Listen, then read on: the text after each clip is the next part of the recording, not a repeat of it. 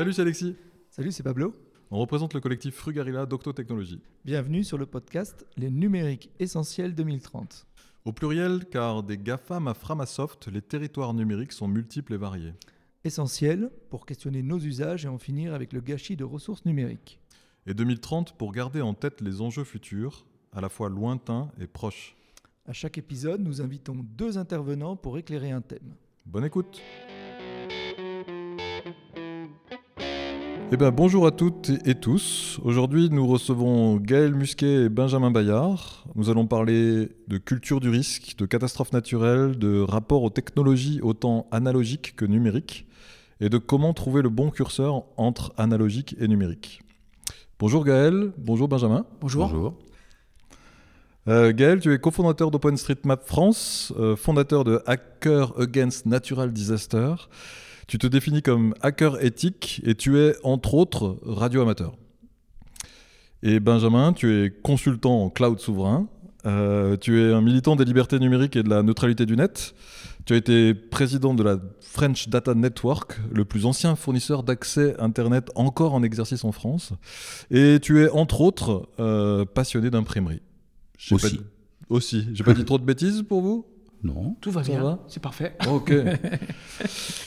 Alors, on aimerait parler avec vous de l'avenir des numériques, notamment face aux risques climatiques.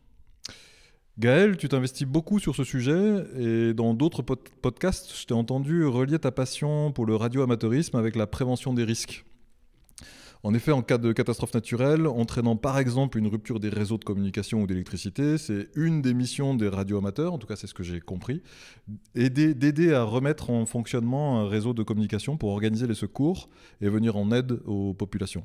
C'est bien ça et comment tu le... Est-ce que tu peux nous en dire un peu plus? Oui, complètement. En fait, euh, en, racontant souvent les histoires euh, euh, dans les interventions, les cours, dans les différentes écoles où j'ai l'occasion d'intervenir, je fais toujours une petite leçon d'histoire un peu des catastrophes naturelles en France. J'en parlais que d'une en introduction. C'est celle de la montagne Pelée en, en 1902 qui entre en éruption. On connaissait certes pas les volcans aussi bien qu'aujourd'hui. Euh, ça permet d'illustrer un peu comment des mauvaises décisions politiques, un manque de préparation, un manque de culture du risque peut entraîner des désastres euh, assez importants. Euh, le 8 mai 1902, quand la montagne Pelée entre en éruption, elle envoie énormément de signes avant-coureurs. Les insectes sont partis, les oiseaux. mais Saint-Pierre, à l'époque, était la capitale économique et culturelle de la Caraïbe. C'était un petit Paris. On surnommait Saint-Pierre alors le petit Paris. Et, pourtant, cette catastrophe a fait plus de 30 000 morts. Et, à date, je touche encore du bois, hein, évidemment, euh, c'est hors pandémie, bien entendu, c'est la catastrophe naturelle la plus grave qu'ait connue la France. Et je parle souvent de cette catastrophe-là parce que c'est le premier usage de la radio en situation de crise de, l'humanité, en fait. On, testait à l'époque euh, une technologie euh, révolutionnaire, hein, c'était la 5G de l'époque, la télégraphie sans fil.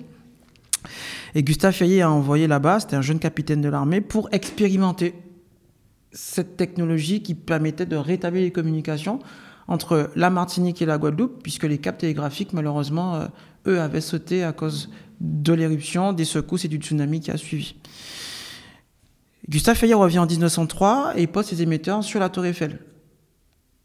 Et il sauve la Tour Eiffel en 1909, puisque euh, en s'associant comme ça avec Gustave Eiffel pour ses expérimentations, cette nouvelle technologie de communication, ben, la Tour Eiffel devient un émetteur radio stratégique. Et en 1912, quand le Titanic coule, le bilan aurait pu être encore bien plus grave, mais c'est grâce à la télégraphie sans fil que le Titanic envoie sa position et ses signaux de détresse.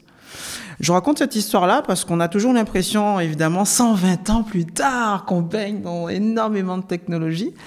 Mais cette histoire-là, c'est une des raisons pour lesquelles je suis devenu euh, radioamateur. C'est qu'on se rend compte ben, que quand on coupe le courant, quand la fée électricité disparaît, on a très très très peu de moyens de communication. Et c'est très important en fait de pouvoir s'inspirer de l'histoire de France, de l'histoire aussi de l'humanité, et de voir comment nos anciens à l'époque déjà mettaient au cœur en fait de la condition humaine les technologies pour pouvoir relier les hommes entre eux et utiliser aussi ces innovations pour sauver des vies. Et du coup, ça, me fait penser euh, justement à, la une des discussions qu'on a eues entre, entre deux couloirs avec, euh, avec Benjamin à propos de cette fameuse fée d'électricité et sur les réseaux de communication. On avait eu une discussion, euh, Benjamin, sur en cas de euh, perte du réseau électrique, rupture de, rupture de réseau ou quoi, euh, euh, dans notre discussion, tu disais bah, ça va être vachement plus simple de remonter un réseau de communication à base de Wi-Fi mesh avec une. bat- tu nous expliqueras d'ailleurs qu'est-ce que c'est, en tout cas avec tes mots, ce que c'est que Wi-Fi mesh. Plus, tu le feras mieux que moi. Et, donc tu nous disais ouais, ce sera beaucoup plus facile de reconstruire un réseau de communication à base de Wi-Fi que de prendre le temps de reconstruire le réseau électrique. Tu peux nous re-raconter ça? Ouais, ça, ça c'est une, une constante. En fait, alors ça dépend de ce qu'on qu'on met derrière. Euh, si tu as une coupure de courant de deux heures, euh, t'attends patiemment que le courant revienne. Tu on va pas, on va pas se prendre la tête. Euh, en revanche, quand tu as un problème sérieux, euh, quand les infrastructures d'un pays sont par terre, donc euh, typiquement un tremblement de terre, euh, ton réseau électrique il est niqué. Et il te faudra des semaines pour ramener de l'électricité partout, et c'est extrêmement compliqué. Euh, et en fait, tu as plus pressé que tes pylônes à redresser, tu as des bâtiments où il faut ramasser des gravats pour retrouver les gens écrasés dessous. Et ça, c'est quand même plus pressé que tout le reste. Et les secours ont besoin de communiquer. Ils ont besoin de dire ah ben on a trouvé quelqu'un dans les décombres gravement blessé, faut envoyer un hélicoptère récupérer les blessés. Ici il y a un problème de famine, ici il y a un problème de maladie. Enfin tu vois, tu as besoin de synchroniser les secours. Et il faut qu'ils puissent parler. Et en fait, pour pouvoir euh, échanger, tu pourras pas remonter un vrai réseau. Enfin, je veux dire, tu vas pas ramener la fibre optique. Tu vois, en, en- en 24 heures, tu pas la fibre optique. C'est comme ça. Euh, en revanche, un réseau radio, quelle que soit la technologie de radio, t'as pas d'infrastructure à poser. Tu poses un émetteur avec de quoi lui amener du courant, mais pour l'émetteur, hein, T'a- t'alimentes pas le bled, t'alimentes l'émetteur avec un petit, un petit panneau photovoltaïque, une batterie de camion, enfin n'importe quoi. C'est facile d'a- d'alimenter un petit émetteur radio. Et il se trouve que les émetteurs radio qui te mettent du réseau avec du gros débit et de la toute petite infra, les plus faciles, c'est du Wi-Fi. Tu prends une borne Wi-Fi, ça vaut 20 balles. Euh, ça consomme peu de zob. Donc euh, avec une batterie de camion, euh, ta, borne elle est alimentée pour la semaine sans que tu aies à recharger. Tu mets une petite antenne directionnelle, mais c'est facile, hein, c'est une petite, une petite galette en tôle, tu sais, genre, genre antenne satellite, mais en 20 cm de diamètre. C'est tout petit, ça vaut 3 sous. Euh, tu les orientes l'une vers l'autre, si tu rien comme objectif à vue. Donc euh, tu mets ça en haut d'un arbre, en haut d'un pylône, sur un clocher, enfin sur n'importe quoi qui reste debout. Et tu as un réseau qui permet de communiquer. Et en fait, si tu réfléchis le Wi-Fi comme étant ce qui me sert à faire du réseau dans mon salon, bah, t'arrives à rien parce que tu sais pas le connecter. Tu as ton Wi-Fi chez toi, derrière il y a une box, il y a une fibre, il y a toute une infrastructure extrêmement savante et chère. Mais si tu le, si tu le réfléchis en réseau de terrain euh, quand il n'y a plus rien et que c'est le bazar, eh ben c'est très facile de monter une liaison qui fait 10 km en Wi-Fi. C'est très très simple. 10 km en Wi-Fi, vraiment, c'est deux petites, deux petites antennes orientées l'une vers l'autre, deux petites bornes toutes simples. On parle de 150 euros de matériel, tu vois. C'est vraiment pot de balle. Et donc, pour raccorder euh, un, poste avancé de secouriste dans un village où tout s'est effondré à la ville euh, qui est à quelques kilomètres plus loin dans la vallée, qu'ensuite tu veux raccorder la ville euh, au centre opérationnel, machin, etc., jusqu'à un endroit où là, tu auras un peu plus de courant disponible et donc tu pourras te permettre de mettre une grosse antenne qui va patater du satellite et où du coup tu pourras rejoindre la civilisation qui est à 500 km. Euh, ça, ce sont des réseaux qui vont très très très vite à déployer. Ça suppose très peu de moyens, ce sont des objets très peu chers, de consommation courante en fait. Ça ressemble, euh, en fait, ça ressemble au réseau que nous on déploie euh, dans la fédération FDN, la, donc la fédération qui maintenant englobe French Data Network. On est une trentaine d'opérateurs associatifs et il y en a pas mal qui font du, du Wi-Fi dans des zones où tu n'as pas de réseau en France quand tu as de la zone blanche, euh, etc. Euh, genre, il y a des villages dans lesquels nous, on a amené du Wi-Fi qui faisait 20 ou 30 mégabits avant qu'il y ait de la DSL. Ok, mais alors, je- du, du coup, dans l'échange là qu'on a, j'ai presque l'impression parce que- qu'il n'y a pas de différence, en tout cas que tu fais pas de différence entre un réseau Wi-Fi mesh et un réseau radio amateur. C'est le cas, Gaël Enfin, Le, le radioamateurisme existe, euh, a commencé bien avant euh, l'avènement du Wi-Fi. Euh, Si on doit d'ailleurs cette technologie Wi-Fi, c'est c'est entre autres grâce à une radioamatrice à la base, euh, Eddie Lamar, euh, qui a euh, euh, documenté et qui a expérimenté pour la première fois ce type de protocole d'émission radio. Le radioamateurisme, c'est le premier réseau social, en fait. C'est un hobby, c'est un loisir scientifique et technique qui vise à rapprocher euh, les hommes. On a quand même des règles, on n'a pas de, de supports commerciaux, euh, sur, sur, on n'a pas d'échanges commerciaux dans le cadre du radioamateurisme. Euh, on a interdiction de chiffrer les communications, par exemple. Euh, donc là, on est vraiment sur, sur, sur une discipline historique avec des indicatifs. Donc, mon indicatif français, c'est F4HXS, qui est en fait une immatriculation qui m'identifie en tant euh, qu'individu. Il n'y a pas d'incompatibilité puisque euh, avec des réseaux Wi-Fi, par exemple, c'est de la radio. Donc, euh, les radioamateurs de quelques centaines de kilohertz à plusieurs centaines de gigahertz, plus de 260 gigahertz, ont des bandes d'expérimentation réservées.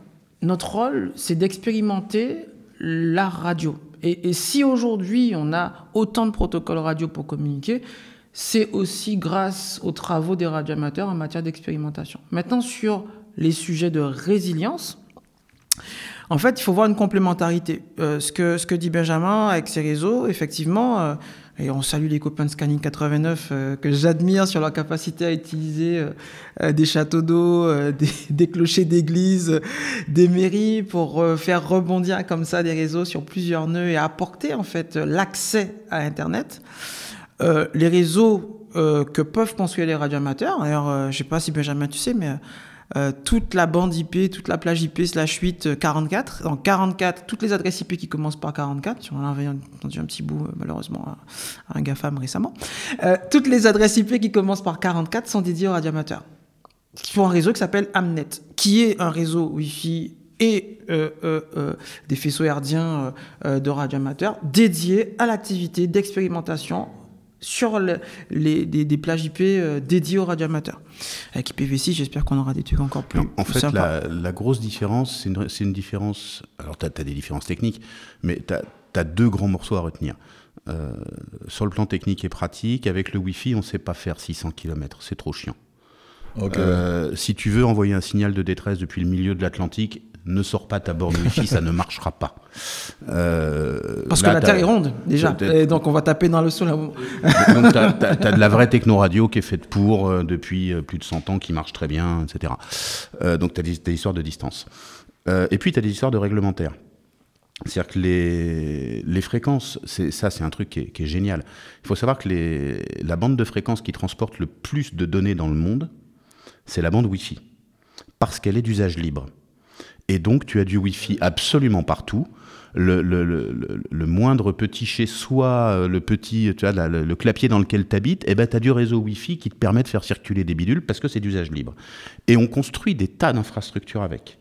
On construit des tas de liaisons radio en utilisant les bandes Wi-Fi parce qu'on a, d'autorisation à demander à personne.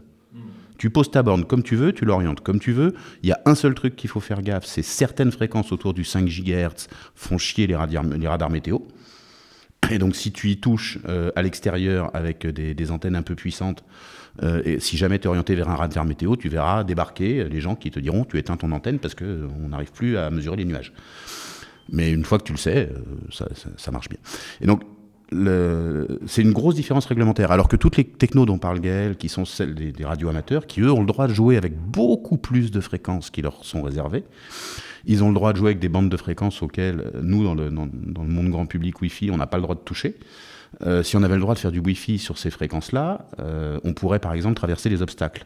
Quand tu prends des fréquences basses, euh, que tu vas trouver autour de, je sais pas, 200-300 MHz, tu franchis les murs, tu franchis les, bâtiments avec ça. Et donc s'il y a un immeuble euh, entre les deux points que tu veux raccorder, tu t'en fous, les ondes vont passer au travers.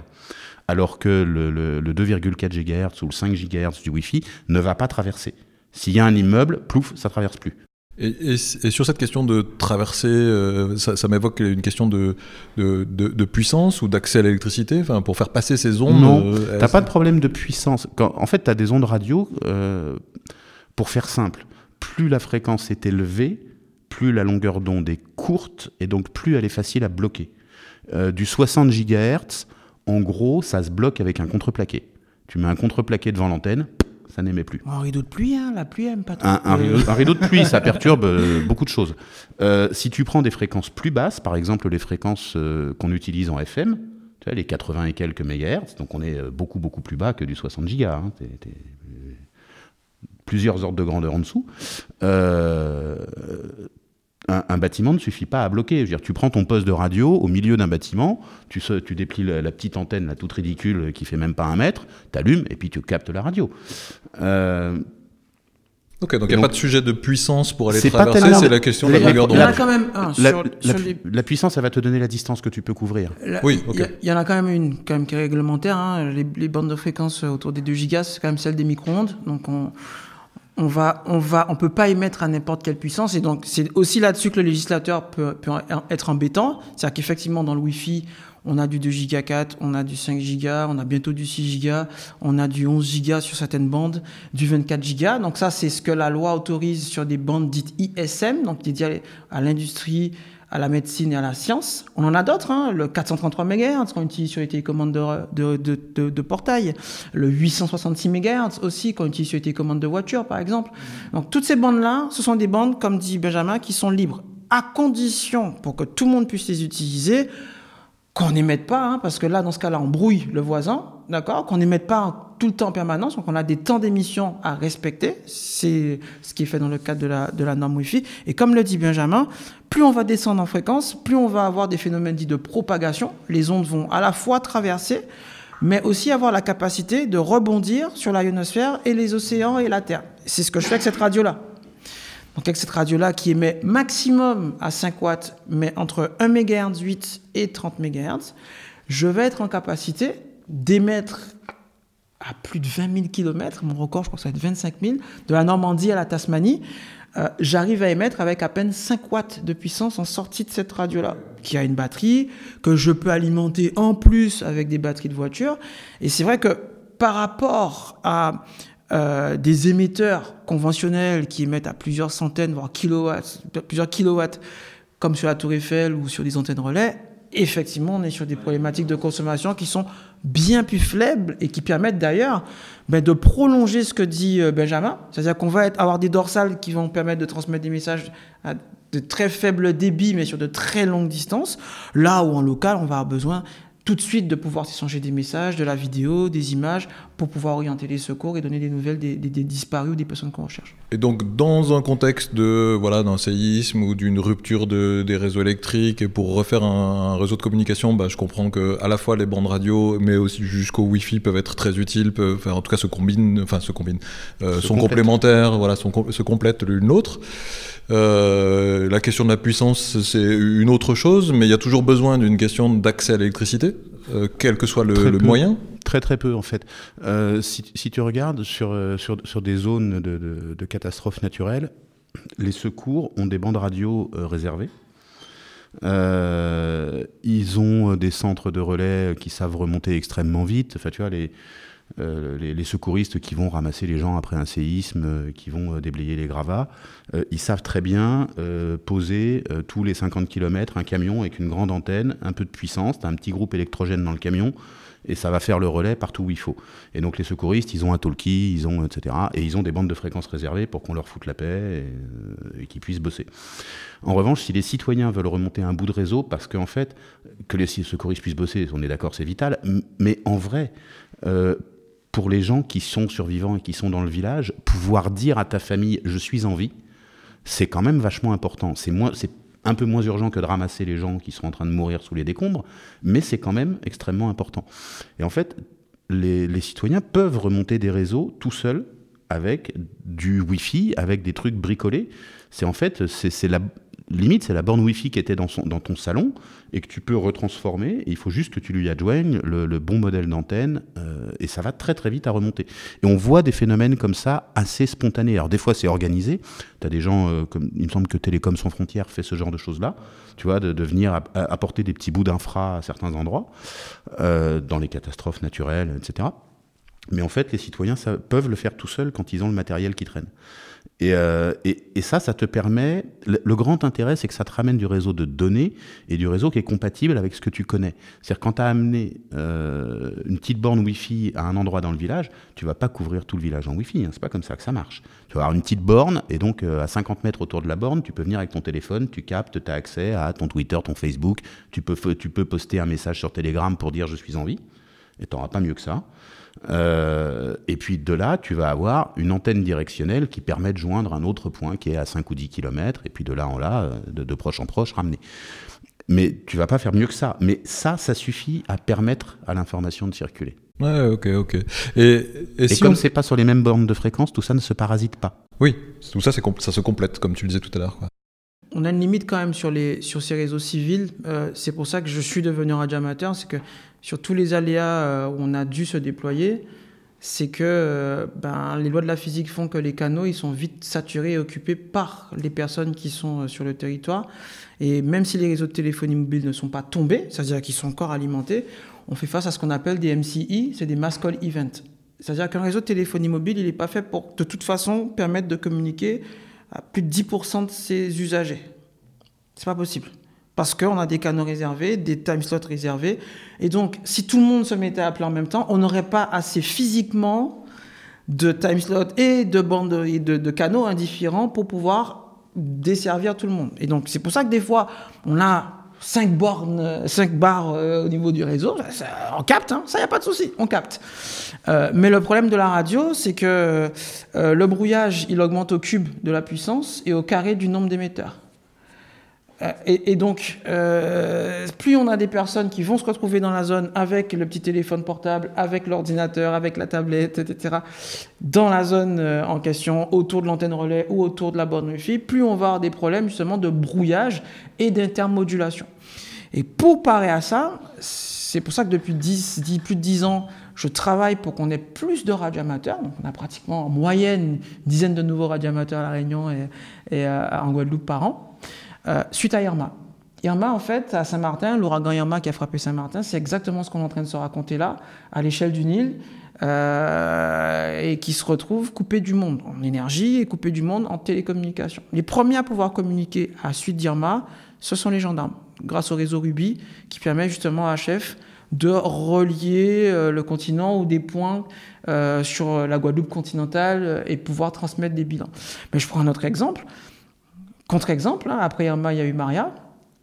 Euh, les maires de Marie-Galante, qui sont à 34 km de la préfecture de, de Guadeloupe, à Basse-Terre, 34 km. Les maires sont restés sans nouvelles de la préfecture pendant trois jours, 72 heures. Les maires, je ne parle pas du, petit euh, euh, berger, du petit agriculteur qui est au bout de la commune, en zone rurale. Les maires des trois communes qui disposent de téléphones satellites sont restés, pas problème d'électricité, problème de compréhension et, d'utilisation de réseaux de télécommunications, problème d'abonnement.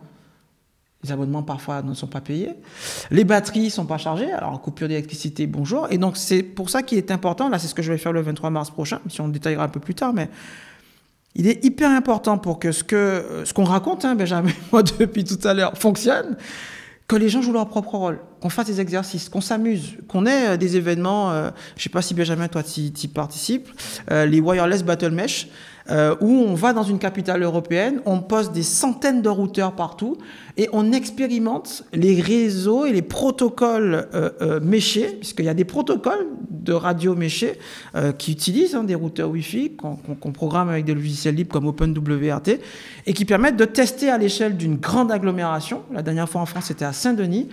Mais la capacité en fait de déployer sur plusieurs centaines de routeurs euh, d'un point A à un point B en passant par deux points C et D, euh, une information d'un bout à l'autre de la ville. Et alors du coup, euh, Benjamin, est-ce que tu as participé? Et peut-être, est-ce que tu peux éclairer un petit peu cette question de mèche, puisqu'on n'arrête pas d'en parler, euh, d'en reparler? Alors, en, en fait, on, on fait la même chose avec d'autres outils. Donc, à fait. euh, le, Wi-Fi Battle Mesh Bidule, dont j'y joue pas, mais j'ai pas- j'ai passé l'âge. Euh, mais euh, on fait la même chose avec d'autres euh, d'autres méthodes. Alors, juste pour, le, pour la petite histoire, tu as, deux grandes façons de faire du réseau. Euh, ou bien tu fais du réseau euh, un peu directionnel.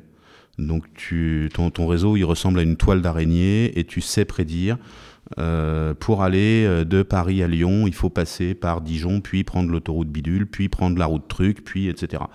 Ou bien tu fais euh, un truc complètement bordélique parce que tu n'as pas de point fixe et tu sais pas prédire, tu connais pas la structure de ton réseau et où en fait tu allumes euh, 600 points et tu espères que chaque point pourra avoir au moins deux ou trois voisins, et tu as des protocoles assez compliqués qui calculent de manière convergente des routes. Ça, c'est ce qu'on appelle du mesh. Euh, ce qu'il faut utiliser en cas de catastrophe naturelle, c'est surtout pas ça. Parce que ça, ça suppose que tu allumes énormément de points avec une grande densité géographique et donc c'est super chiant à faire.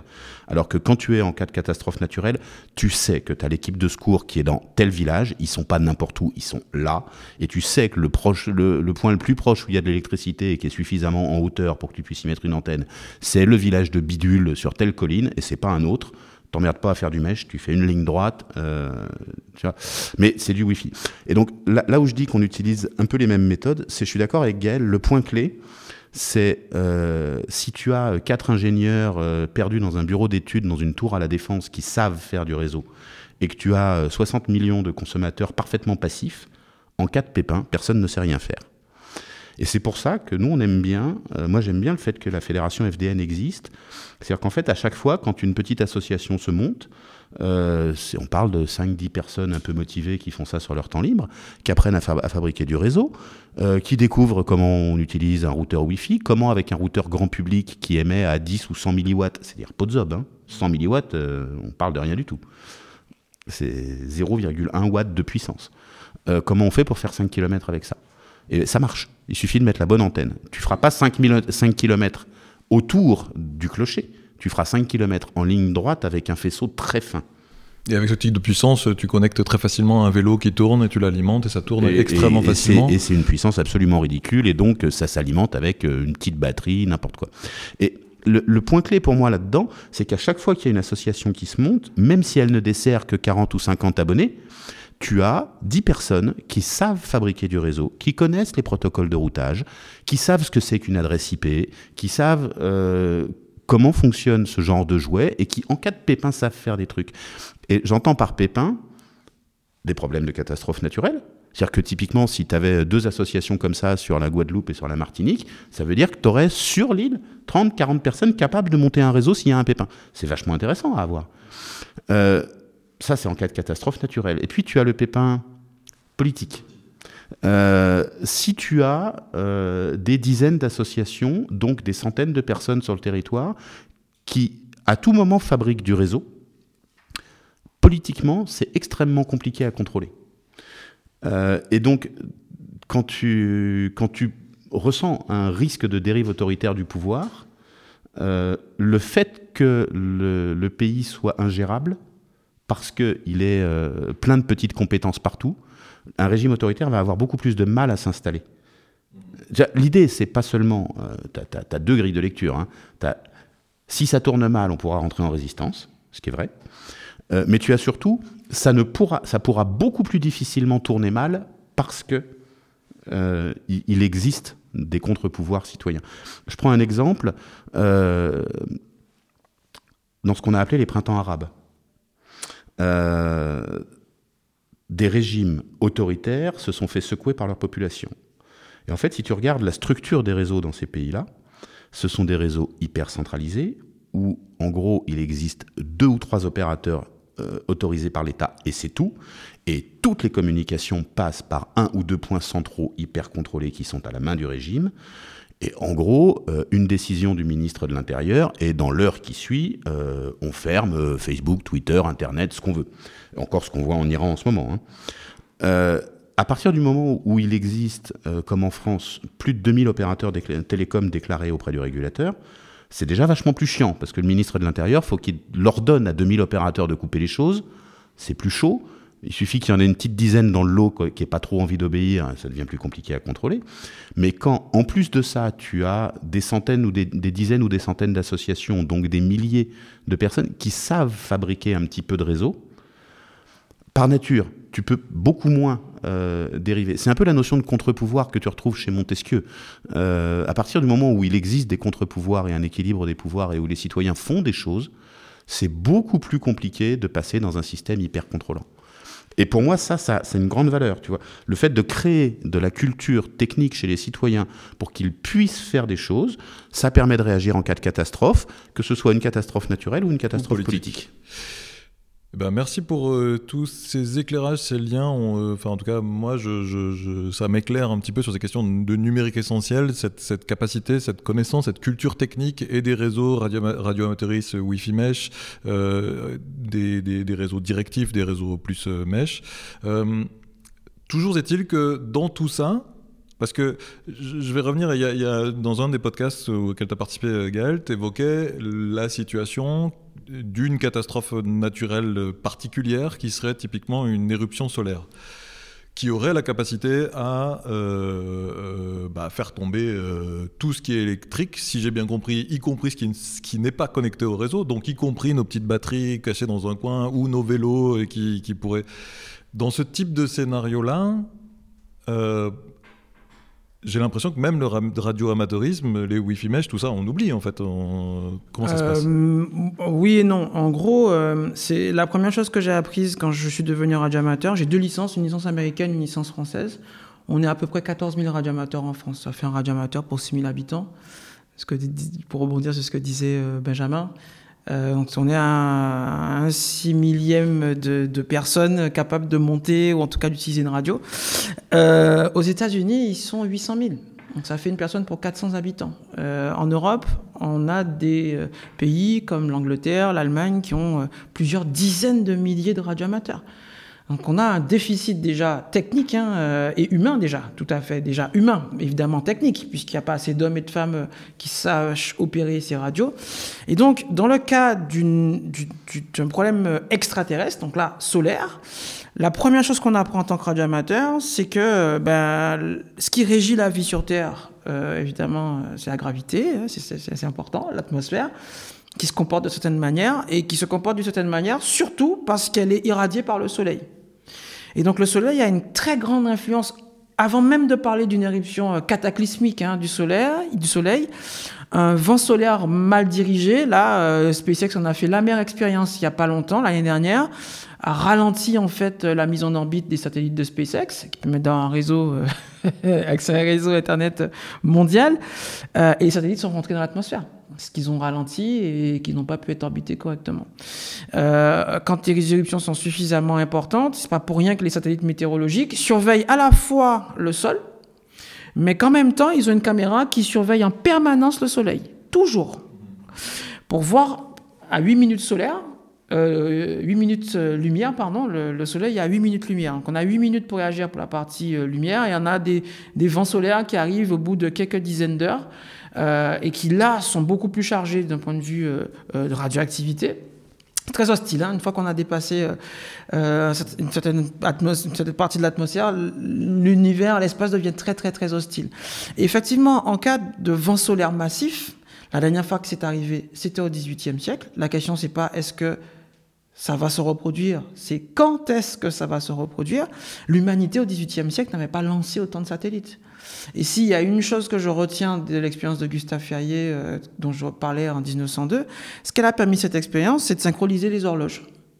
En fait, pour que tout ce qu'on est en train de se raconter là fonctionne, il faut que nos horloges soient synchronisées entre elles. Alors, il y a deux protocoles sur Internet pour synchroniser les horloges, NTP et PTP, Network Time, euh, Network Time Protocol et le Precise Time Protocol. Et pour synchroniser ces horloges-là, y compris sur des câbles euh, intercontinentaux, hein, des fibres optiques, il faut que les routeurs soient à la même heure. Pour qu'ils soient à la même heure, on propage le temps par GPS.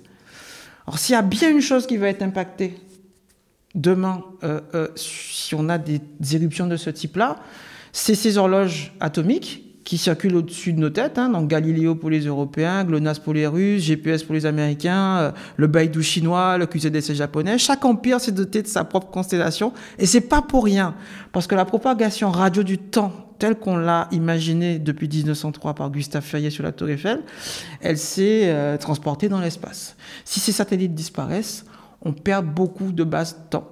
Et une éruption solaire majeure, c'est des aurores boréales jusque dans la Caraïbe qui m'a vu naître. On a eu des aurores boréales en Floride au XVIIIe siècle. Ça induit des courants extrêmement puissants dans les réseaux électriques, dans les pipelines. En fait, les tubes en acier qui transportent du gaz ou qui transportent de l'électricité se font extrêmement chauffer parce que les courants qui les traversent sont de plusieurs centaines d'ampères, y compris sur les voies ferrées. Et dans ces, et dans ces cas-là, euh, les réseaux Wi-Fi mesh, directif, le radiomotoriste, tout ça, on oublie Alors, il y a deux choses qui vont se passer. La, la première chose, c'est que tout ce qui fonctionne à l'électricité ben, va tomber parce qu'on va avoir des surcharges électriques à cause de ces courants induits par les éruptions solaires. Donc, dans l'atmosphère, les courants magnétiques vont euh, être extrêmement importants, d'abord dans les régions polaires, mais qui se propagent si l'éruption est très forte sur les zones euh, un peu plus euh, équatoriales. Ça, c'est le premier problème qu'on va avoir. Donc, les centrales, les centrales nucléaires, toutes les centrales de production d'énergie vont être à l'arrêt ou mises en défaut parce qu'on est dans des systèmes hyper connectés. Et le deuxième souci, effectivement, c'est que les ondes radio vont avoir du mal à se propager, surtout sur les, hautes fréquences. Et donc, le seul moyen de communiquer, c'est de descendre en fréquence, d'utiliser l'AMF, la HF, qui vont, de par leurs caractéristiques physiques et par la ionisation de l'atmosphère, rebondir sur la, la surface de la Terre. Donc, le seul moyen de communiquer, et c'est d'ailleurs euh, ça sur, ce sur quoi aujourd'hui toutes les grandes nations sont extrêmement vigilantes. Le seul moyen de recours et de secours que l'on a en cas de blackout, ce sont les radioamateurs. Quand tout est tombé, c'est-à-dire qu'on n'a plus d'électricité, qu'on n'en a plus de radio, euh, quand on n'a plus de satellite, on n'a plus de soutien spatial, et, et qu'il nous reste évidemment plus que ces radios-là hein, dont je parle en, c'est la HF. Parce que toutes les autres bandes, même dans des systèmes de brouillage, hein, toutes les autres bandes, malheureusement, en général, sont, sont brouillées. Et donc, on transmet à de très faibles débits, c'est vrai, mais ça permet de pallier euh, à des grands défauts euh, d'infrastructures internationales euh, qui peuvent être très très très lourdement impactés par des défauts euh, spatiaux ou par des surcharges sur les réseaux électriques. Et donc, euh, réseau Wi-Fi mesh, dans ce cas-là, on oublie, c'est ça C'est ce que je comprends. C'est forcément Alors, pas des. forcément. Euh, ça, ça dépend à quel moment, parce que tu as, des t'as des histoires de timing là-dedans. Euh, typiquement, euh, si, si tu as des, gros phénomènes d'éruption solaire, euh, ça fait des dégâts sur les constellations de satellites, et ça, ce sont des dégâts irréversibles. C'est-à-dire qu'en gros, le satellite qui est cramé, il est cramé. Point. Il va tomber, il finira dans l'atmosphère, il va brûler, il marche plus. Et il marche plus bien avant d'avoir atteint l'atmosphère et de brûler. Hein, il marche plus. donc ça, ça un- mais ça c'est un phénomène qui dure tant que l'éruption dure, quand l'éruption s'arrête, et ça dure pas, ça dure pas six mois une éruption solaire, tu vois. C'est quelques C'est heures. c'est hein. quelques heures. Donc bon, bah tu crames les satellites qui sont face au Soleil à ce moment-là. Ceux qui sont de l'autre côté, ils vont bien. hein. Ceux qui sont de l'autre côté de la planète, ils sont à l'ombre. euh, eux, tout va bien. Euh, tu as pareil ce phénomène d'ondes euh, électromagnétiques qui se propagent et qui, euh, en gros, déséquilibrent les réseaux électriques. Alors évidemment, ça va mettre en, défaut euh, tout un tas de trucs, ça va mettre à l'arrêt tout un tas de centrales de production électrique parce qu'il y a trop de trucs qui chauffent, etc. Mais ta, ta centrale de production, qu'elle soit au charbon, au gaz, au nucléaire, à l'éolien, à ce que tu veux, elle se met en défaut, elle s'arrête et quelques heures plus tard, elle repartira. C'est pas un sujet. En revanche, tu vas avoir de la merde électrique qui va circuler sur les réseaux, des surcharges, euh, et ça va faire ce que fait une surcharge électrique. Qu'est-ce qui se passe quand il y a euh, la foudre qui tombe sur un câble électrique le long de la rue? Bah, euh, ça crame tout un tas d'équipements chez tout un tas de gens, pas tout. T'as plein de trucs qui survivent parce qu'il y a un plomb qui a sauté avant que, le, que ton grille-pain est, est cramé. Mais n'importe quoi est susceptible d'avoir cramé. Alors, bah, tout ce qui relève des réseaux, euh, voilà, t'as des, t'as des pertes d'équipements. Ce sera pas 100%. mais Vive la vas- fibre optique. tu vas, Hein tu vas avoir euh, 10-15% euh, d'équipements qui vont cramer. Euh, et donc, bah oui, tu vas perdre, mais tu vas perdre aussi bien euh, ton poste de radio que ta station météo connectée chez toi, que euh, des relais télécoms, euh, que etc. Et là encore, si tu as des équipements euh, radio ou euh, télécoms qui sont cramés, ce qui va le plus vite à redéployer, c'est du Wi-Fi. Tu sais, tu vois, euh, bête- bêtement, hein, du la- domestique, parce que c'est le- du domestique. le- le- le- la, la belle antenne 5G euh, qui a été posée au centre du village euh, euh, et qui dessert toute la vallée, euh, bah, s'il y a eu euh, trop de merdier électromagnétique et que c'est elle qui a cramé, bah, on mettra 8 jours à en ramener une. Alors que si on veut rétablir une petite liaison Wi-Fi, euh, dans la journée c'est fait. quoi. Je peux rebondir sur ce que dit- C'est ça le truc.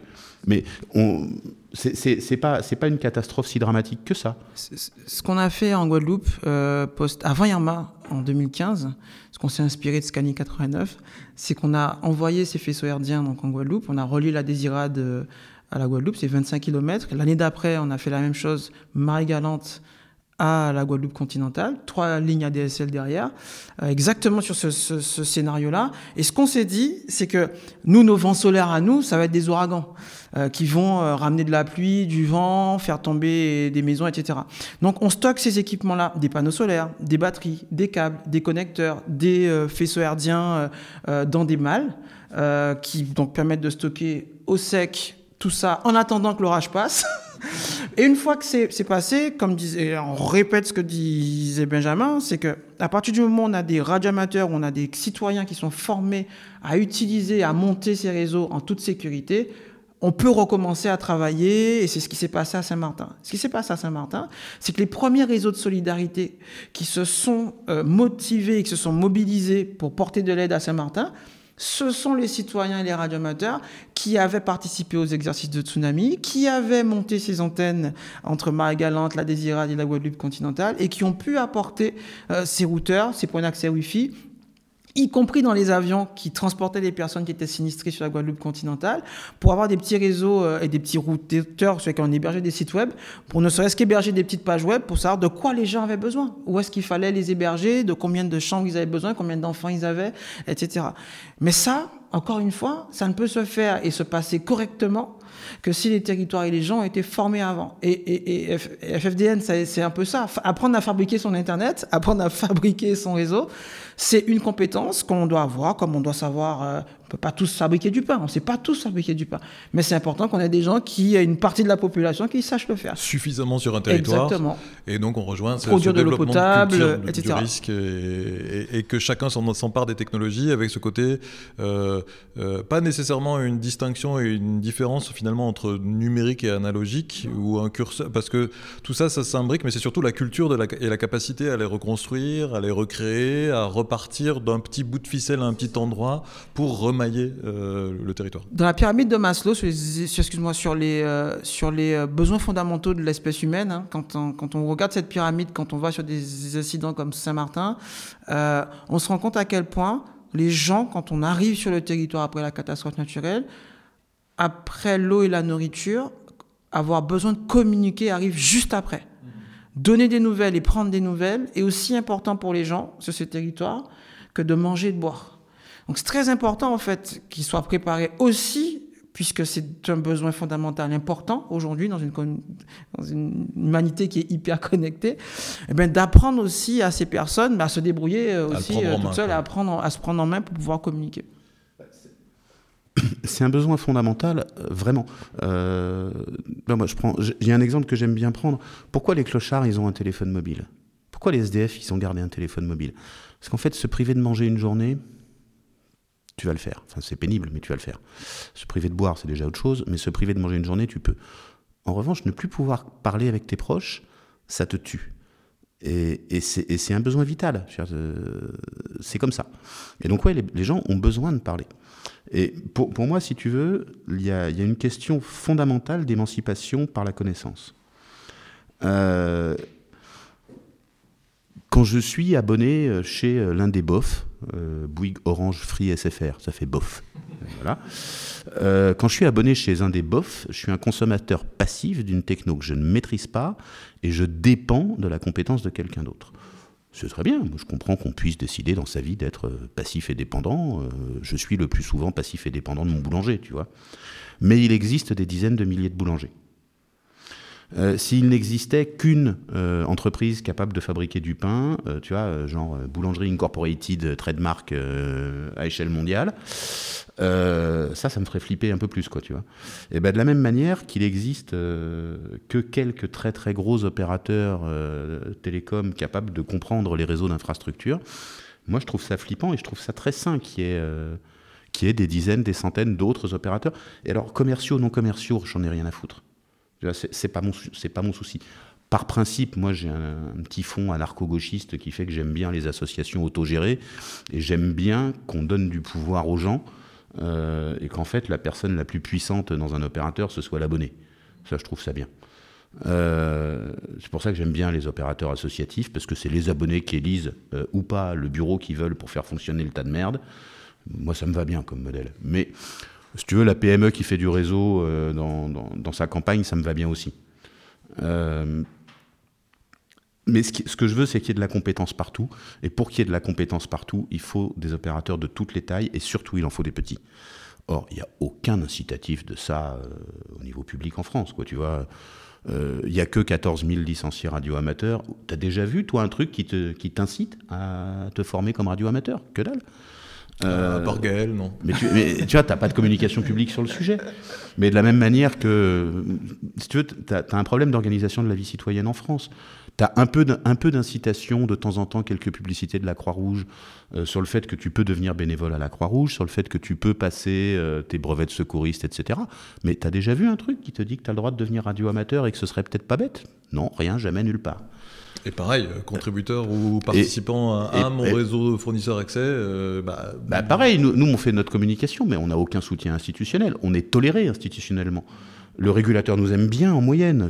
Ils sont très contents. Enfin, tu vois, ils, parlent tout le temps avec des lobbyistes de multinationales quand ils, quand ils nous voient arriver. Euh, on les encanaille. puis on a, on a un peu plus de franc-parler que le, que le, lobbyiste standard, si tu veux. Donc, ils nous aiment bien côté régulateur, donc ils nous mettent pas des bâtons dans les roues. Mais il n'y a aucune directive de rien.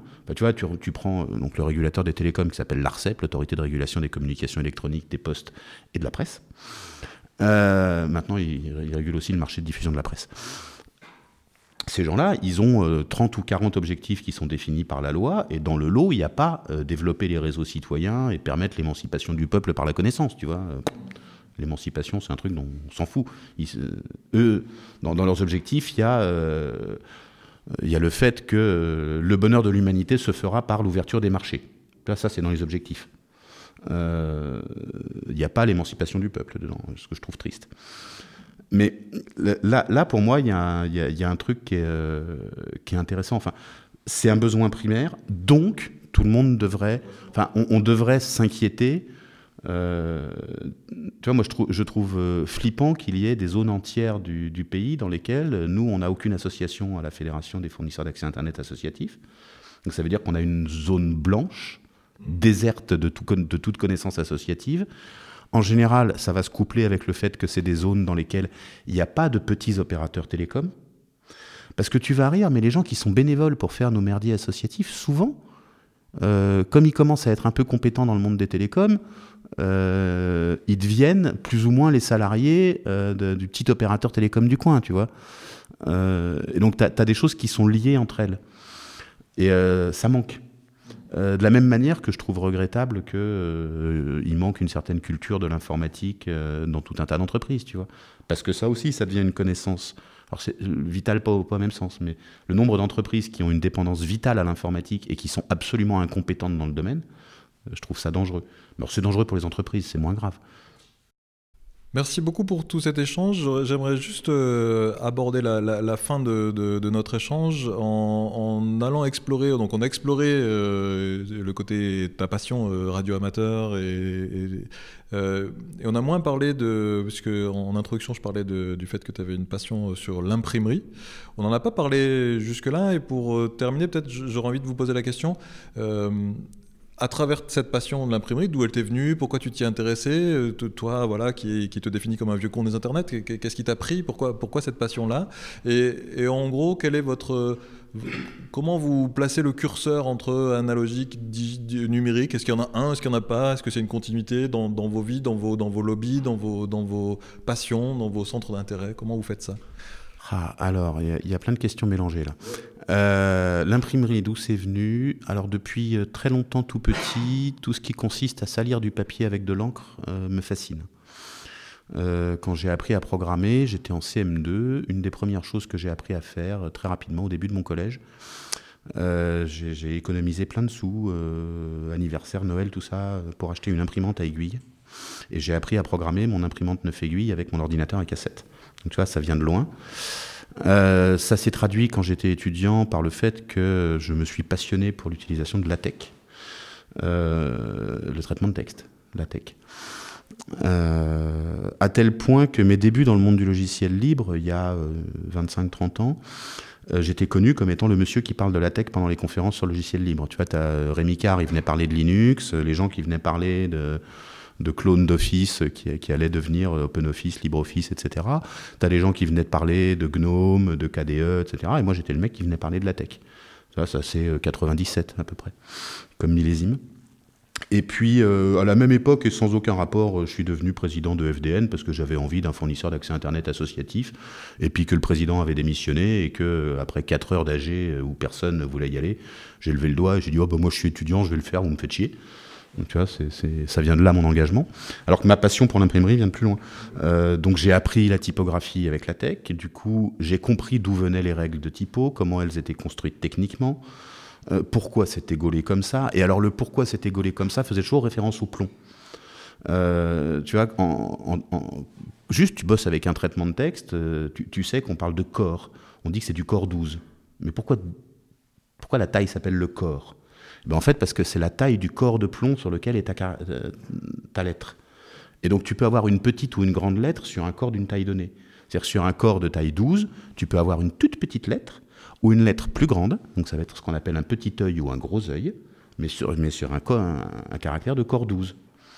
Et donc c'est ce qui fait que selon la fonte que tu utilises, ton corps 12, il est plus petit ou plus gros selon que c'est une fonte petit œil ou gros œil. Donc du Palatino corps 12, ça fait pas la même grosseur que du Times corps 12 ou euh, que du euh, Zapfino corps 12. Euh, tu vois, c'est ce genre de truc-là que j'ai appris par la typographie électronique. Puis du coup, ça m'a toujours fasciné de comment ça fonctionnait au plomb. J'ai eu l'occasion de récupérer des, bouquins du 19e qu'on m'a offert, récupérés avant qu'ils partent à la poubelle, qui racontaient comment fonctionnait, qu'est-ce que c'est que le métier de compositeur en imprimerie, etc. Donc je trouvais ça fascinant. Et puis euh, quand, euh, en tant qu'ingénieur, euh, j'ai- gagné suffisamment d'argent, je me suis dit, bah voilà, moi j'ai envie de récupérer une presse. J'avais appris à faire de la gravure étant petit, donc je savais manipuler une presse. Et du coup, bah, j'ai décidé d'acheter une maison parce que je pouvais pas installer ça dans mon studio à Paris. Et puis, j'avais pas les moyens d'acheter un appart à Paris assez grand. Donc, j'ai acheté une petite maison en province dans laquelle j'ai installé euh, mes deux presses, mon massicot, mes 600 cases de plomb, euh, etc., etc. Donc, ça, ça occupe toute la maison. Et donc on retrouve bien ce rapport à la compréhension euh, de l'objet technologique et donc euh, d'a- d'aller creuser, d'aller se former, d'aller s'autonomiser, s'émanciper? Oui, et puis tu as, tu as un rapport à l'information et, euh, et à l'émancipation. C'est-à-dire, L'imprimerie a, été- un facteur d'émancipation. euh, c'est- un, des- éléments qui permet la Renaissance. Euh, c'est un des éléments euh, dont la conséquence inévitable était les, dro- les droits de l'homme, l'explosion des sciences et des techniques, donc le progrès économique qui va avec et qui permet les droits de l'homme et qui permet les lumières et qui permet, tu vois, tout, ce morceau-là euh, qui culmine sur la liberté d'expression, etc., etc. Euh, on a écrit en 1789 que chacun est libre d'imprimer ce qu'il veut. On l'a écrit, c'est dans la Déclaration des droits de l'homme euh, de 1789. Euh, donc du coup, posséder une imprimerie, je trouve ça a du sens, tu vois. Et pour moi, Internet joue exactement le même rôle. Internet, c'est dans la mesure où chacun peut pas avoir une imprimerie chez lui, parce que objectivement, ça encombre. ça prend un peu de place dans le salon. Euh, mais tout le monde peut publier. Et, tu sais, il y a une vieille, c'est une vieille citation que j'ai que j'ai donnée dans une interview d'il y a très longtemps. L'imprimerie a permis au peuple de lire, et Internet va lui permettre d'écrire. Euh, donc, tu vois, pour, pour moi, il y a un parallèle Ouais, évident entre les ouais. deux. Quoi. Mmh. C'est comment tu émancipes euh, par l'accès à la connaissance, par la- le droit de s'exprimer, par le droit d'échanger des informations en dehors du contrôle d'un pouvoir central, euh, etc., etc. Donc pour moi, le, le parallèle est fort. Et Gaël aussi, cette question d'émancipation, j'ai l'impression qu'elle est au La cœur de radio, ta... euh, dès que l'humanité a réussi à maîtriser, euh, au début la radio c'était des étincelles, hein, c'était les courts-circuits, on émettait sur tout le spectre électromagnétique d'un coup. Et euh, c'est une des plus grandes réussites de l'écologie. hein. Euh, le spectre radio, il est fini. Et en fait, l'humanité s'est dit, ben non, on ne peut pas utiliser tout ce spectre. On va l'économiser, on va moduler les ondes électromagnétiques d'une certaine manière pour pouvoir transmettre. Pour moi, la radio, c'est un peu le prolongement de l'imprimerie puisque ça a permis derrière ben, de communiquer, sans fil évidemment, de communiquer, de se positionner, de transmettre le temps. Le temps est hyper important sur les réseaux de télécommunications, de synchroniser des horloges. Et donc, dans l'évolution euh, aujourd'hui des euh, technologies au service, moi je les mets vraiment au service des défis qu'on va devoir relever, hein, réchauffement climatique. Euh, si tout va bien, parce que 58% des morts de ces 20 dernières années ne sont pas liés au réchauffement climatique, mais à des crises géologiques. Et, ça, si tu veux, rien que ce chiffre-là, quand il est publié par les Nations Unies, souvent ça n'interpelle pas. Euh, et là, le séisme en Turquie nous rappelle qu'il y a une certaine dose d'imprévisibilité dans les catastrophes naturelles sur lesquelles on aura besoin de ces nouvelles technologies. Moi, quand je suis devenu radioamateur, c'était un peu ça. C'était de voir comment aussi, euh, au même titre que Benjamin, nos anciens avaient réussi, surtout dans le radioamateurisme, où on est vraiment sur un réseau social libre, où les gens peuvent parler de tout.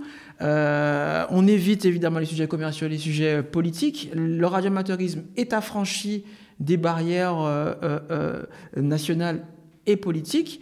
Néanmoins, je mets un petit bémol, et, Benjamin l'a rappelé tout à l'heure, en Ukraine en ce moment, tous les radioamateurs et toutes les stations radio sont réquisitionnés pour le conflit. Donc aujourd'hui, un radioamateur qui voudrait échapper à, son quotidien mortifère hein, aujourd'hui en Ukraine ne peut pas communiquer euh, parce que euh, ces moyens radio, en théorie, hein, sont dédiés 100 pour- à 100%, sont censés être dédiés à 100% à l'effort de guerre. Euh, donc on revient un peu à ce que disait Benjamin. Ben là, il faut trouver d'autres moyens de, de- communiquer. On le voit encore. Très bonne leçon pour l'humanité sur la maîtrise des réseaux.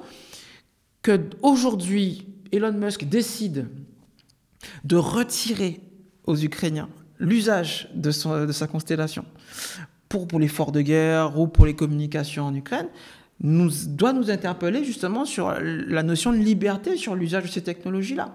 Dépendre d'un seul opérateur de téléphonie euh, aujourd'hui, euh, Internet euh, type Starlink, aujourd'hui, c'est- juste un retour en arrière de ce qu'a été le progrès de l'humanité sur l'usage de la radio. Alors, Pour, pour moi, ça montre surtout qu'il ne faut pas dépendre d'un psychopathe. Et, euh, Aussi, et accessoirement, ça peut aider. et, et que quand tu dépends entre- d'une entreprise unique, tu dépends du psychopathe qui servira de patron à un moment ou à un autre. Exactement. Eh ben, merci à vous deux pour euh, cet échange, euh, ces éclairages, euh, et je vais laisser la lourde tâche pour la, de la conclusion à Pablo. Bonjour et merci beaucoup. Moi, j'ai un rôle particulier, c'est je, je- je suis le test. Si tu as entendu Pablo, c'est que tu as tenu jusqu'à la fin du podcast. un peu comme dans un document, quand vous glissez une page qui, qui est pourrie, et vous- juste pour voir si la personne a lu votre document. Je vais, je vais, je vais juste vous, donner un peu mon, mon regard très candide sur tout ce qui a été dit. Pas, pas complètement candide parce que j'étais un ancien admin 6 réseau, donc je sais faire du DNS, donc du serveur de nom, je sais faire du routeur, et je fais tous mes documents en LaTeX. ce, qui, ce qui est assez rare aujourd'hui. Mais bon, Un gage de qualité. bon on ne se connaît pas encore. assez. Euh, donc moi, ce que j'ai noté dans les différents niveaux de, de cataclysmes sur, auxquels on pourrait être confronté, c'est qu'il me faut à minima une batterie pleine. Donc ça, j'entends, il faut. Donc, mon biais, c'est d'avoir beaucoup manipulé Internet. Donc je me tourne rapidement vers le réseau Wi-Fi. Je me dis, Ah, il faut que tu aies une batterie pleine. Il faut que tu sois capable de retourner ton vélo, de le faire tourner et de récupérer l'électricité, sinon le, le cas échéant. Et euh, comme je vous le dis, je connais ces questions de DNS, de routeur, mais mes enfants, non. Donc, est-ce qu'il faut que je m'organise un Noël euh, IP, routage euh, Probablement. Est-ce qu'il faut que je réussisse à convaincre euh, Bachir, qui tient le café en haut de la rue, euh, d'installer une borne pour commencer à opérer un sort de simili-routage Oui, pourquoi pas Enfin, donc c'est ça que j'ai noté. Ce que j'ai noté aussi, c'est qu'en cas de complète zombie apocalypse, comme on dit, là par contre, je vais avoir que la radio et même pas la radio amateur, si j'ai bien compris, c'était HF ou d'autres. C'est des bandes de radio amateurs aussi, mais pas que. Mais euh, effectivement, il faut descendre en fréquence. ouais. D'accord, donc il faut, il faut un dernier élément pour conclure. Tu as beaucoup parlé de ta petite radio amateur que tu manipules, mais personne ne la voit. Est-ce que tu peux nous dire ce que c'est, combien ça va me coûter? Est-ce que je peux en avoir une rapidos? Là, j'ai deux postes radio. J'ai une radio de poche qui communique en UHF et en VHF en émission. Donc l'UHF, on est entre 300 et 3 GHz. Et euh, la VHF, on est entre 30 MHz et 300 MHz. Et là, j'ai une autre radio qui est plus mobile, qui est elle aussi équipée de batterie, qui a un peu plus de puissance, plus de connecteurs, à la fois en données, mais aussi en capacité d'émission, où là, je vais être capable d'émettre sur pratiquement 6 bandes HF, donc entre 1 MHz 8, on est en dessous de la HF, on est dans les moyennes fréquences. La HF, c'est de 3 MHz à 30 MHz, euh, jusqu'aux 144 MHz et 430 MHz, là on, retourne dans l'UHF. Alors ces radios-là, c'est des radios japonaises qui valent entre 200 et 600 euros euh, à l'unité, mais pour les utiliser en émission, En réception, il n'y a pas de problème. L'écoute est libre en France, donc on n'a pas trop de problème en, réception. En émission, il faut passer une licence qui permet de vérifier au niveau d'un État qu'on est en pleine connaissance légale des règles, mais aussi en pleine connaissance technique, puisque la radio, ça peut être dangereux. Je rappelle que 2 4 on est à peu près dans les micro-ondes. Et donc, en tant que radioamateur, quand on peut émettre en France à plus de 250 watts, vous imaginez que ça peut faire un peu de dégâts. Aux États-Unis, ils sont limités à 1 kW. Euh, donc, on a besoin, sur les 100 milliwatts dont parlait euh, Benjamin tout à l'heure, d'avoir un peu de connaissances techniques pour éviter de se blesser ou de blesser quelqu'un avec les ondes radio qu'on va émettre. Ok, très bien. Ben, merci Gaël, merci Benjamin et merci Alexis. Merci à vous. Merci.